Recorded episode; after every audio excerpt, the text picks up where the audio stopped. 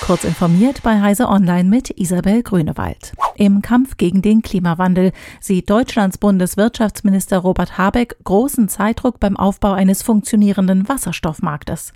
Nicht nur das klimaneutrale Fliegen der Zukunft habe großen Wasserstoffbedarf, sondern auch die Wärmeversorgung und die Industrie, sagte Habeck bei einem Besuch des Flugzeugbauers Airbus in Hamburg. Wenn es noch ein paar Jahre dauere, das klimaneutrale Flugzeug zu entwickeln und dann vielleicht noch einmal zehn Jahre es marktreif zu machen, dann weiß man, dass politisch die Uhr jetzt tickt, so Habeck. Airbus plant bis 2035 ein Passagierflugzeug mit Wasserstoffantrieb auf den Markt zu bringen.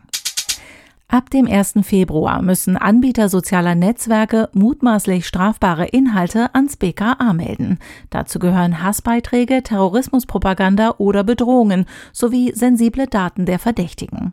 Um der Flut verdächtiger Inhalte Herr zu werden, setzen große Unternehmen wie Google auf flächendeckende Scans. Meta hat nach eigenen Angaben eine Software entwickelt, die anhand sehr weniger Beispiele trainiert werden kann. Thomas Mandl, der an der Universität Hildesheim das Thema KI und Hate Speech interdisziplinär erforscht, hält Verfahren des maschinellen Lernens zur automatischen Erkennung von Hasspostings reif für den praktischen Einsatz. Ob ein Posting wirklich strafbar sei, ließe sich jedoch nur sehr grob erkennen. Die Tools würden sich aber für eine Vorauswahl eignen.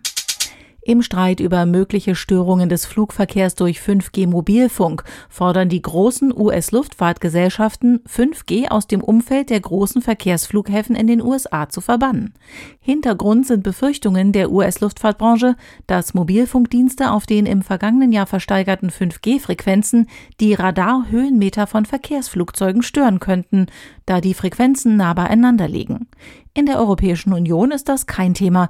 Die 5G-Frequenzen sind hier klar genug von den Frequenzen der Höhenmeter getrennt. Ein neues Werk des Schweizer Rohstoffunternehmens Blackstone Resources nimmt 2022 den Betrieb im sächsischen Döbeln auf.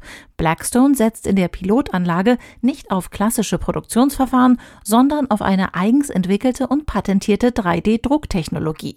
Damit können dickere, elektrisch aktive Schichten in den Batteriezellen eingesetzt werden und die Energiedichte um 20 Prozent erhöhen, berichtet Technology Review. Diese und weitere aktuelle Nachrichten finden Sie ausführlich auf heise.de.